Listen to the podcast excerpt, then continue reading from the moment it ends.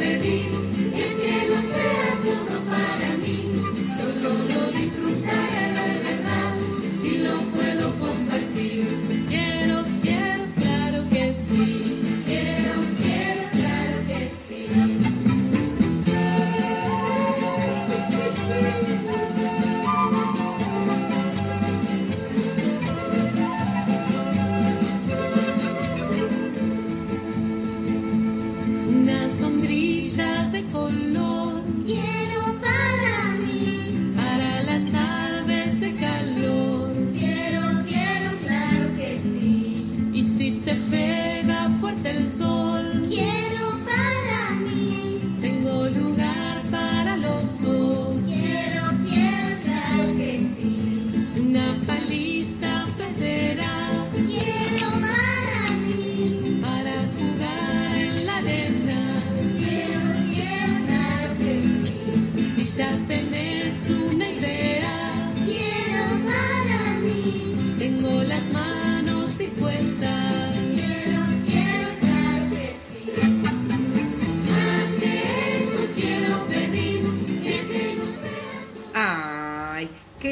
canción para compartir. Y para compartir está ella. Bienvenida, Vale Carneluti y su espacio semanal de Hablemos de eso. Buenas tardes.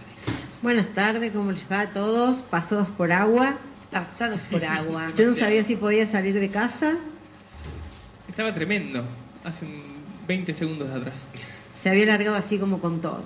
Mal. Sí, con todo, no para de caer agua. Lindo igual para ver detrás de una ventana para escuchar radio y tomar mates. Hermoso. Hermosa canción que hable y nos invita a compartir esas voces dulces. Me encanta. ¿Qué tenemos para hoy, Vale? Bueno, vamos a seguir un poquito o, vamos a ir cerrando el tema de abuso, eh, que hemos estado eh, conceptualizándolo, lo repetimos. El abuso sexual infantil es cualquier conducta de tipo sexual que se realice contra un niño o una niña, el cual este no comprende la severidad del abuso. Pero resulta que el abuso eh, se puede cometer en la niñez y en la adolescencia, ¿no? La, pubertad, eh, la preadolescencia, la adolescencia. Em, bueno, el único camino que tenemos es prevenir. Sí. Y la oportunidad del sistema educativo de sumar en esto, ¿no? Eh, ¿Por qué justamente eh, desde el sistema educativo? Porque, bueno, vamos a recordar también que los abusos suelen ser el 90% de los casos en, el ámbito familiar o cercano a ellos, a él. Entonces, bueno, desde el cole vamos a intentar hablar con los chicos de esto. Vamos a intentar, eh, significa que es una opción o forma parte de una currícula y está amparado por nuestra querida Ley de Educación Sexual Integral.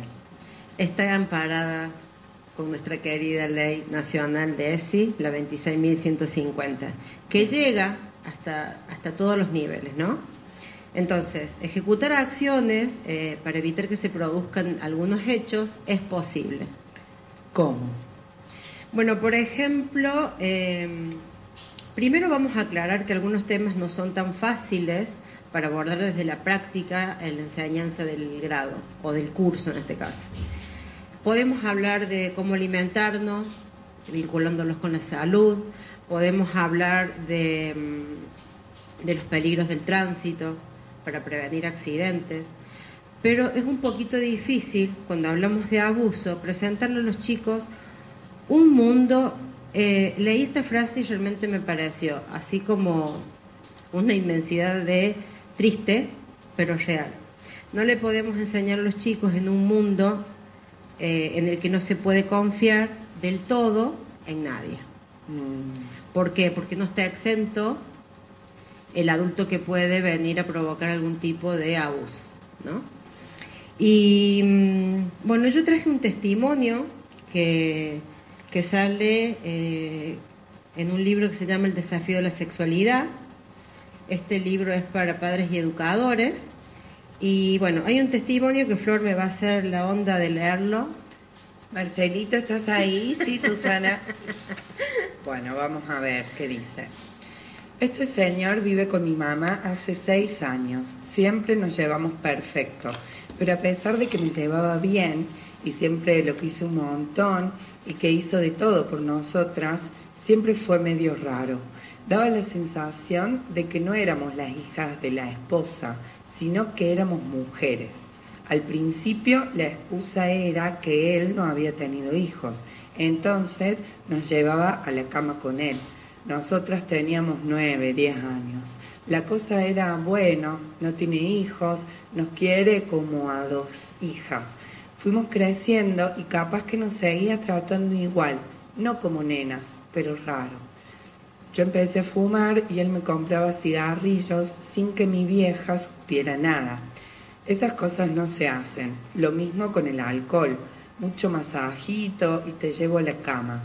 Con el correr del tiempo fui teniendo 16, 17 y me empezó a joder. Me aparté un poco. Yo empecé a tener la sensación cuando me despertaba de que él estaba mirando por debajo de las sábanas. Tal vez yo estaba perseguida porque pensaba que él quería algo más. Fueron pasando muchas cosas. A cada rato, dame un besito y a escondidas de mamá, darnos plata de más.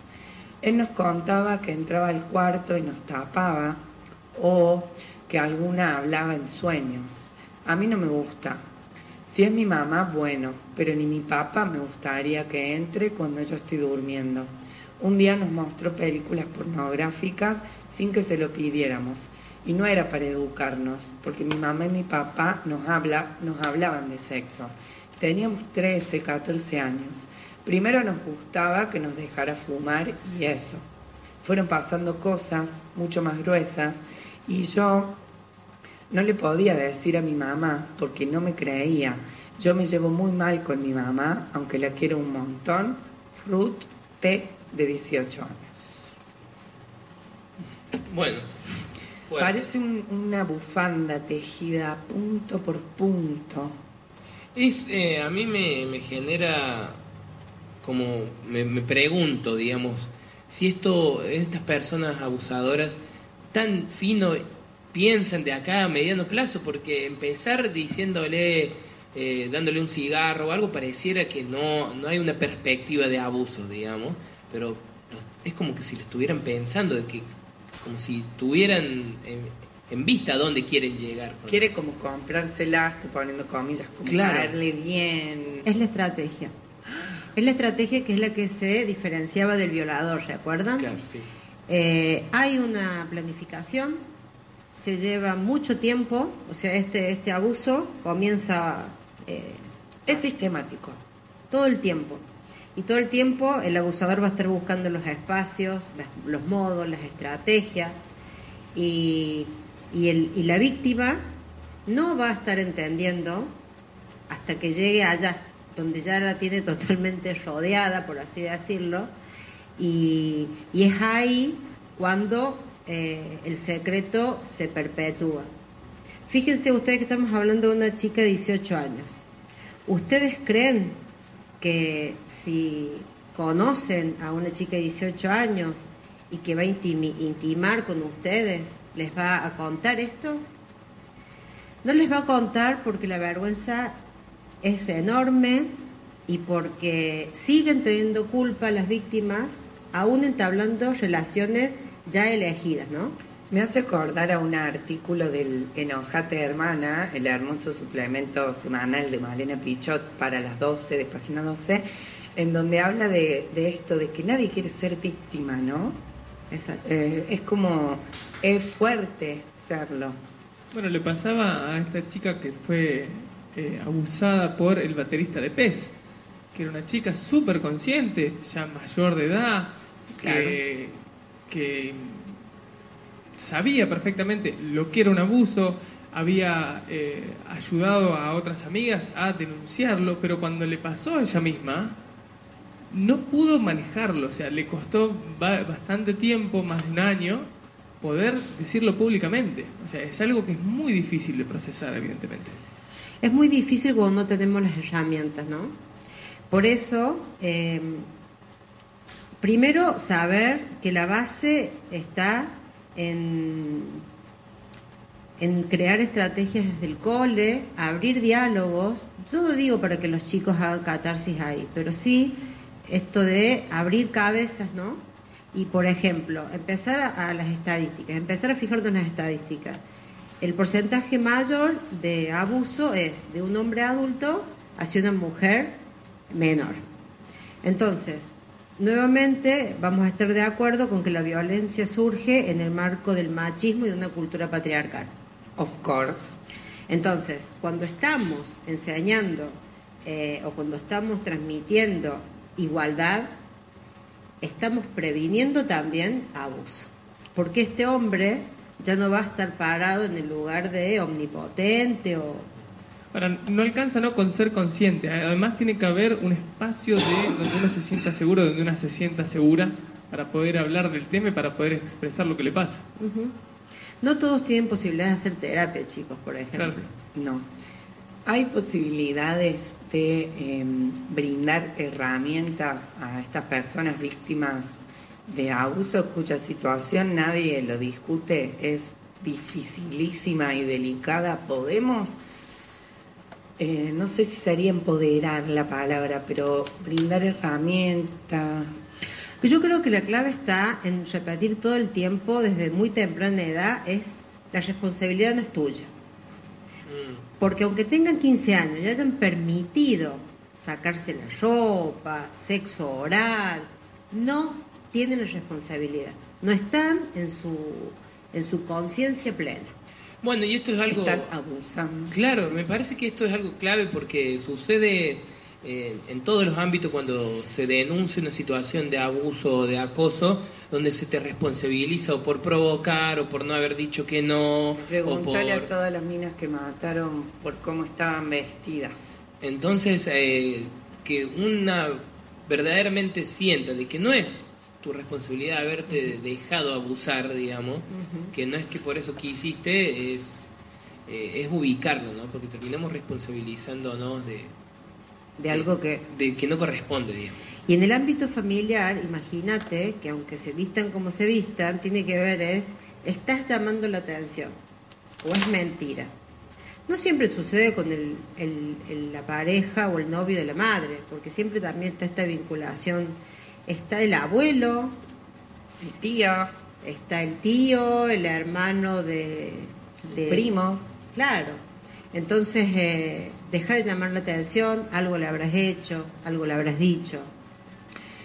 Tengo una pregunta, vale, em, se me fue. Se me fue, pero te comparto un mensajito que nos escribe Vane, eh, Vanina Soto al 1550 57 89 qué tema tan delicado que están tocando, eh, la culpa te mata, después el trauma que te genera es enorme y se solidariza con todas estas personas.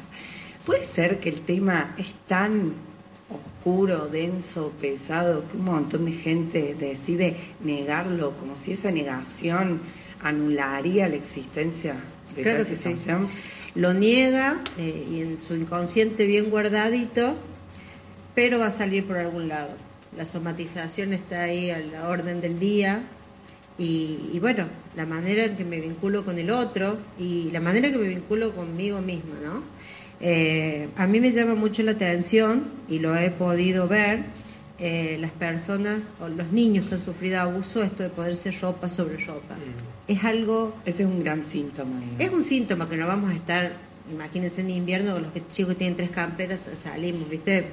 Claro. Salimos a la Cuidados, chicos, estamos. Sí, o el Pero es muy bañarse. notorio. eh, cuando se bañan y se bañan, eh, nos habías comentado. No quieren compartir la pileta con el torso desnudo.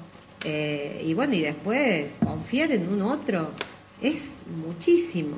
Confiar desde cualquier lugar, ¿no? O eh, a la inversa, son personas que se someten eh, por el resto de la vida porque es un aprendizaje adquirido. Claro, lo naturalizan, digamos. Lo naturaliza, yo soy menos. Oh, ¿Hay posibilidades de que la persona abusada abuse de otros? Hay posibilidades. Hay posibilidades si no hizo un recorrido ¿no? de, de- de sanación, que lo, que lo haya podido ver, que lo haya podido eh, interiorizar y decir esto es lo que me pasó, yo soy otra persona. Pero sí hay una repitencia. Suele Bien. suceder. Y tanto niñas, o sea, mujeres como varones son víctimas de, del acoso sexual. Sí, en realidad, una de cada tres mujeres y uno de cada seis u ocho varones. Es mucho. Bueno, en las eh, semanas compartimos una noticia que acá lo busqué para compartírtela, no sé si al tanto.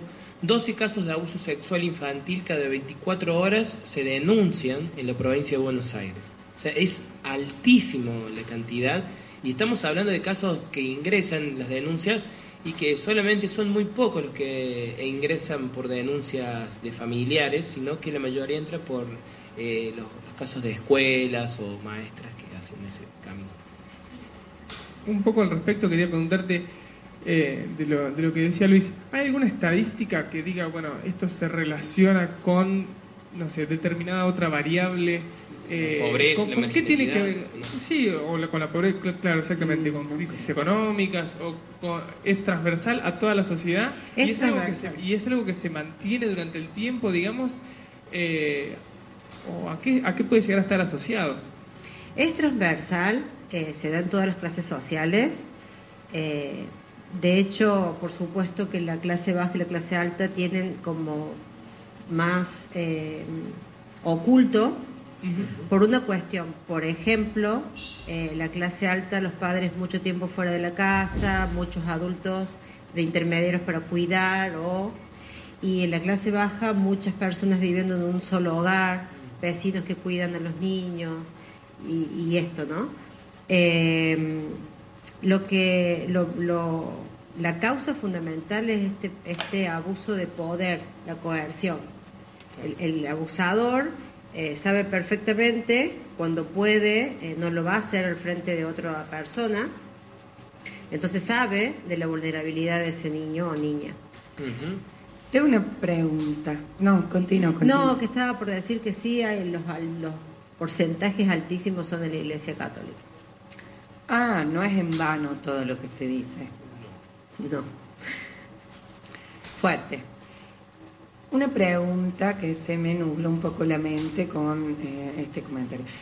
Semana a semana se dan a conocer casos de personas, hombres famosos, que han acosado a muchísimas mujeres, ¿no? Como por ejemplo el que comentábamos hace un rato, antes Petinato y así sucesivamente. La distancia entre el- la matriz mental de ese acosador y el acosador de, de un niño, de una niña, ¿es muy grande o son...? Porque viste que hoy en día está re mal visto ser machista, pero sin embargo pueden decir, ah, yo no soy tan machista porque no le toco bocina a las, a las minas en el auto, aunque bla, bla, bla. Digamos, hay que sacar la careta en ese sentido, me parece, ¿no? Como que... ¿cuál Sí. es- ¿Cómo sería el perfil del acosador? Tampoco es un monstruo. A lo que, a lo que quiero decir No, una persona no. que está acá. De- entre de No, hecho- cualquier persona, claramente. Eso, Cualquier eso. Me costó persona. llegar De- a la idea, pero... De hecho, el perfil del psicópata socialmente suelen ser personas sumamente brillantes y confiables. Un profe de un club de fútbol, un sacerdote que tiene niños eh, asilados, eh, el que cuida, el tío que me Es hace que el psicópata también sabe elegir a sus víctimas, ¿no? Claro que sí, las Sabe elige. muy bien el perfil que tiene. Les elige. Y bueno, y ahora con el tema del grooming de, de- Ajá. de las redes sociales, eh, también como que eh, dista un poquito de lo que es el abusador eh, eh, estando permanentemente con esa persona porque hace un trabajo previo para encontrarse y después seguramente el niño se asusta. Eh, nosotros a los chicos les pasamos video y ellos pudieron decir, ellos pudieron decir que sí, que chatearon con una persona que no conocían, que le habían dicho que era una persona, después era otra, ellos lo pueden decir claramente. La buena noticia es que se asustan y, y que vivimos todavía una comunidad bastante controlada en el sentido que si vemos un niño en la plaza, al menos yo que soy docente que conozco la lista de los niños de Colonia Carolla, y está con una persona desconocida, seguramente nos va a llamar la atención. Pero esto no sucede en las grandes ciudades ni... Claro, por eso los datos de esto, de que en la provincia de Buenos Aires es tan alarmante la cantidad. Por, también por una cuestión de hacinamiento. Cuando recién hablamos de las variables que decimos que nos decía que es transversal a toda la sociedad, eh, por ahí puede parecer o puede eh, estrictamente haber más casos en lugares de, de mayor pobreza, pero por una cuestión demográfica de que hay mayor cantidad de gente y mayor cantidad de gente también de, de familias estas ensambladas o que en la misma casa convivo con la familia del vecino y de la, y otra, y de la vecina y somos, no sé, Sí. En un espacio muy chico. Sí, 20, la 30 cuestión, personas. la cuestión económica también es, la verdad, que un, un bajón. Eh, he conocido a mamás que sabían que sus hijas eran abusadas por un pariente, pero este pariente, este tío, era el, la- el que mantenía a, a ella, a su hija y a tres hijos más. O sea, violencia de todo tipo, económica, sexual, física, etcétera. Y bueno, la denuncia implicó que ella quedara en la calle con sus tres hijos, que la menor fuera a un instituto, que el abusador fuera a la cárcel, por supuesto. Una vez más, el, el sistema no está preparado para Exactamente. acompañar a esas personas que hacen, que logran hacer una denuncia, después las deja ahí. Sí, exactamente. Recién cuando leías lo de esta, las denuncias de Buenos Aires, Sí. hay que ver a dónde denuncian y si realmente después la víctima es contenida. Porque abrir el corazón, el alma, para decir, para manifestar lo que me pasó y que después quede una simple denuncia, yo creo que son cuatro pasos para atrás, ¿me entendés? Entonces, eh, por ejemplo, el gobierno tiene una, una propaganda, el gobierno nacional, con un 0800 contra. Sin embargo, a, lo- a las secretarías de minoridad y a las capacitaciones de ESI están cerradas. Entonces, no sé, la verdad que no me puse llamar un 0800, pero yo quisiera saber... eh, ¿A dónde van? Claro, lo que surge esto que te comentaba, por ejemplo, es del, del Organismo Provincial de la Niñez y la Adolescencia y es del primer semestre del 2017 donde hubo 2.946 denuncias, pero son solamente recepción de denuncias. claro, Por ejemplo, el 12% nomás eh, fue a través, donde hubo una intervención, de esas total de denuncias, el 12% hubo una intervención eh, que fue pedido de la autoridad de las escuelas y solamente el 10% que se presentó espontáneamente a hacer la denuncia y se o sea, es muy bajo, del, del 100% de las denuncias que ingresan, se actuó 12% pedido de las escuelas y un 10% por, bueno, porque la- se presentaron Claro. en persona, digamos. Claro, claro. De verdad habría que ver qué se hizo con todas esas denuncias. Porque también eh, acá está el tema de que ah, abierto el tema de abuso, se empiezan a, a meter otros temas como por ejemplo que en una familia nuclear esto no sucede, que, que de un matrimonio igualitario seguramente va a haber abuso. Entonces mezclamos todo, lo, que, lo cual les viene bárbaro a las personas que no, condimento que liga es el prejuicio. Exactamente. Entonces, para hablar de abuso hay que hilar así como muy finito, igual que las familias ensambladas, realidades muy evidentes que no aumentaron, chicos, en la historia la cantidad de abusos. Nuestros abuelos también sufrieron abusos, los nuestros bisabuelos y ¿me entendés? Es Pero parte- claro, de la violencia estructural, estructura sobre la cual este sistema funciona, no, no es que sea lineal en nada, puede estar... Entonces sacarlo a la luz eh, tiene que tener un sentido, prevenir, eh, contener a la víctima y no que sirva solo para estadísticas o para eh, borrar con el codo todo lo que venimos haciendo con la ley, con la diversidad, con género. Bueno, vale, muy interesante. ¿Y eh, qué te parece si continuamos el martes que viene? Es un tema muy cargadito que nos, nos sirve mucho a nosotros como comunicadores, a la gente que está del otro lado. Necesitamos fundamentos, necesitamos estas herramientas que nos enriquezcan el pensamiento, la reflexión y nos hace muy bien todo espacio, así que mm, siempre bienvenida. Bueno, muchísimas gracias chicos. bueno, vamos a un corte y ya volvemos con más. O'Reilly Auto Parts puede ayudarte a encontrar un taller mecánico cerca de ti. Para más información, llama a tu tienda O'Reilly Auto Parts o visita oreillyauto.com.